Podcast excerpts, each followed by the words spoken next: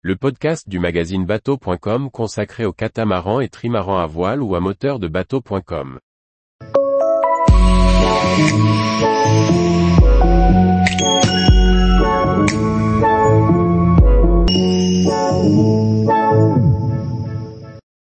Catamaran mer agité, un bateau couteau suisse issu du réemploi. Par Briag Merlet.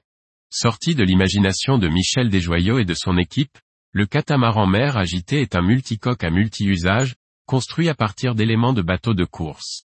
Nous avons pu le tester au large de Concarneau.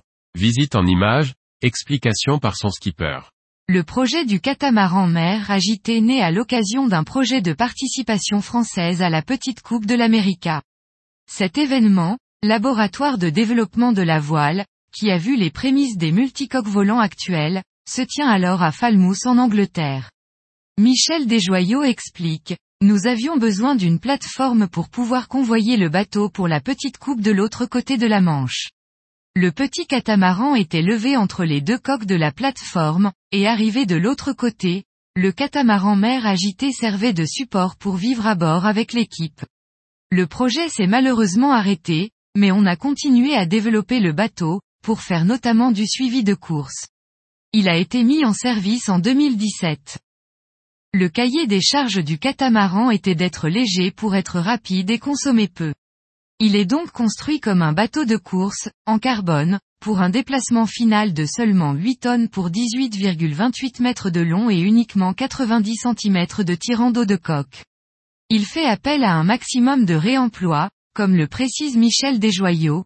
Les flotteurs sont issus de Ritana 10, le mât est celui de Foncia 2010, les poutres sont un mât de Volvo raté, les safrans viennent aussi de Foncia. Les winches et les écoutes sont aussi de Récup, et les voiles viennent de Massif.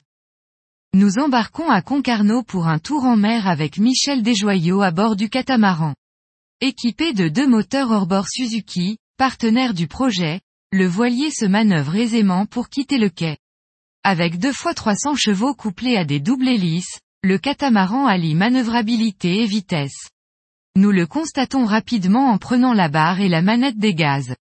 L'accélération est franche, et avec seulement 8 tonnes à lancer, la vitesse maximale est vite atteinte. Si le bateau ne plane pas, étant donné les carènes des flotteurs, il garde une assiette presque nulle, qui peut être corrigée avec les foiles, qui servent aussi à amortir les effets de pilonnement du clapot. La vitesse maximale au moteur est de 28 nœuds, mais il est généralement exploité autour de 20 nœuds en vitesse de croisière. À 15 nœuds, il consomme 3,9 litres par mille. Avec ses 2 par 500 litres de carburant, le catamaran mer agité dispose de 5 heures d'autonomie en vitesse maximale et 50 heures à 10 nœuds. Mais comme le rappelle le skipper, le moteur n'est pas le mode de propulsion principal. On doit faire 20 minutes de moteur pour 2 heures de voile. On avait voulu mettre des moteurs inboard initialement, mais cela manquait de place dans les flotteurs. Nous avons fait le choix du hors-bord qui fonctionne en fait très bien pour le catamaran, et permet de le remonter hors de l'eau grâce à notre chaise basculante et au trim, contrairement à une ligne d'arbre qui peut prendre des chocs. En effet, nous envoyons rapidement les voiles, et même si le vent est modéré, nous atteignons rapidement les Glénans, le bateau naviguant presque à la vitesse du vent. Michel Desjoyaux insiste, on est entre 15 et 20 nœuds rapidement. On a fait des pointes à 26 nœuds. Mangeant tranquillement dans le grand cockpit ouvert, à plus de 15 nœuds, sans sentir le clapot, on comprend pourquoi le catamaran mer agité est un support séduisant pour les départs et accompagnements de course. Avec une cuisine et deux cabines, il accueille facilement les équipes à bord et s'avère économe.